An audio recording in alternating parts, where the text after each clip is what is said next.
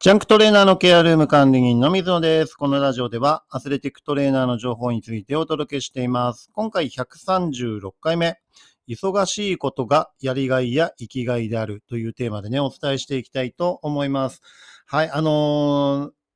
なんですかね、あの、まあ、プロチームっていうのはね、基本的に休みがシーズンに入ってしまうとなかなか取れないっていうのが現実で、えーまあ、かなり忙しいような流れになってしまいます。で、特にトレーナーの場合っていうのは、選手が怪我してしまうと、シーズン中、まあ、大体試合が土日であって、翌日がオフになるケースが多いんですけど、まあ、怪我をしてしまうとね、えーそこで病院に連れていかなければいけないっていう、え業務が発生してしまうので、基本的に休みに予定を入れるっていうことが、えできないのが現実ですね。はい。なかなかだから、えー休んだ感覚っていうのもね、なかなかないのが、え現実なんですね。で、まあ、実際にね、この仕事を選んでいるのは自分自身であって、やりたくなければやめればいいっていう話なんですけど、まあ、忙しい、忙しいとかね、そういうので、えー文句を言って生きているのが現状です。はい。だけど、まあ、なんていうんですかね、自分自身でもね、あの、そういった傾向が特に、えー30代、40代の時は強かったと思うんですけど、えー忙しいっていうことが、まあなんか逆にね、やりがいや生きがいっていう形で、えー仕事をしてるっていうこと自体が、えーまあ文句を言いながらもね、えーやっているっていうことが、えーやりがいとか生きがいにつながっているっていうのはね、大きく感じる、えー部分であります。はい。で、まあ、必要とされるっていうことはね、あの、非常にありがたいことで、えーそういった部分もね、あの、自分の立場とか、えーそういったところを確立する、えー社会性とかね、えーそういったところで承認欲求っていうところもね、あると思うんですけど、えー自分自身がその仕事で、えー活動できている。えーだから、忙しいよりも、えーそっちの方が、えー実際に充実感とか、えーそういったところもあるっていうところですよね。はい。で、やるべきことがあるっていうのはね、本当に素晴らしいことだと思います。だから、まあ、文句を言って仕事をしているうちっていうのは、全然、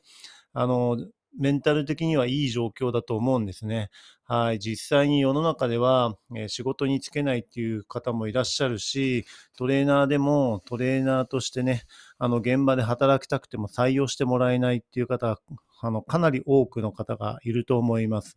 はい。ですから実際に、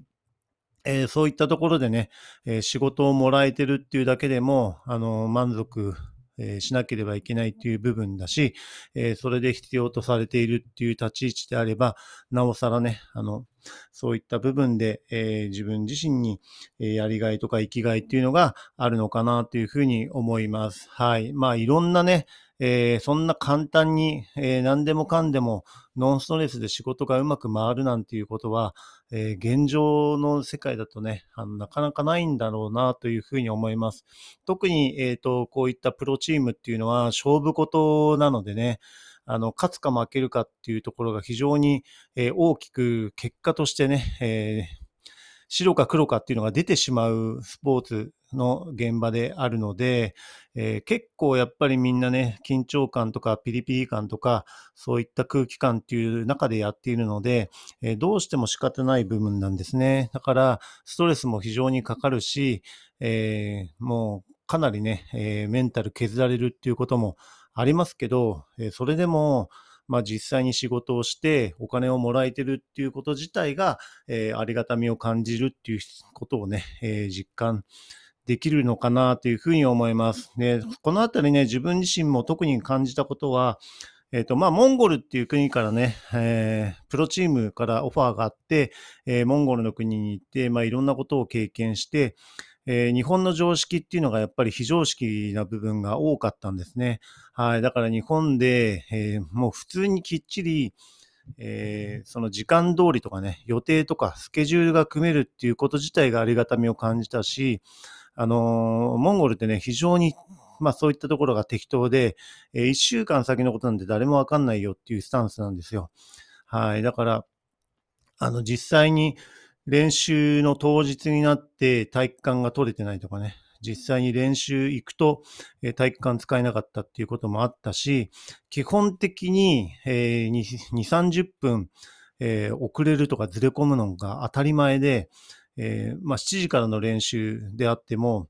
えー、その前の団体が体育館とかを使っていると、普通に7時半ぐらいまで、えー、30分ぐらいね、普通に待たされるとか、延長勝手にしちゃっててっていうルールがデタラメなんですよね。はい。えー、それは公式戦の時もそうだし、え、試合開始が6時から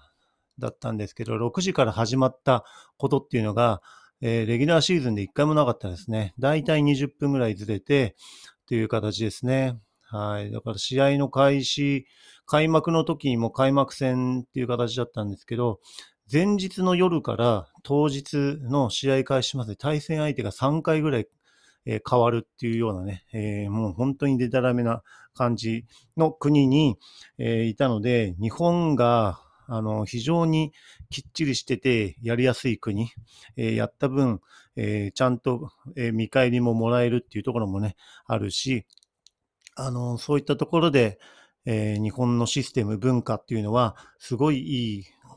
形なんだなっていうのをね、つくづく理解、えしています。はい。だからそういった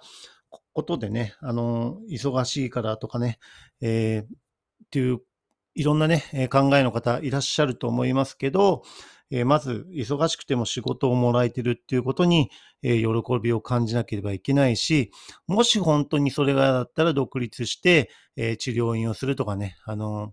えそういった形で自分自身で一人でね、えストレス抱えずにできるような形をね、え選んだ方がいいのかなっていうふうに思います。はい。だから組織プロチームとかね、そういったトレーナーっていうのは、えー、選手あっての仕事だと思うんですよね。はい。で、どうしても選手っていうのは組織に、えー、所属してる傾向が強くて、えー、なかなか個人競技でね、えー、マンツーマンで専属のトレーナーになるなんて、本当にプロの中のプロで、えー、テニスとかね、ゴルフとか、そういった、あの、プロの方々になってしまうかと思います。それ以外の場合だとね、どうしても、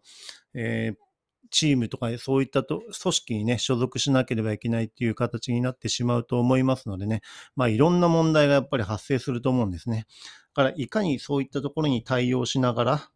えー、仕事をね、全うできるかっていうことだと思います。だから、結果的にはね、忙しいことが、えー、やりがいや生きがいっていうのはね、自分もそうだったし、えー、そこでね、文句を言いながらもやっているっていうのはね、あの、非常にありがたいことだと思いますのでね、え頑張って仕事をえ全うしていただければと思います。はい。それではね、次回のテーマとしては、薬物検査の実施というテーマでね、お伝えしていきたいと思います。今回も最後まで聴いていただきありがとうございました。また次回もよろしくお願いします。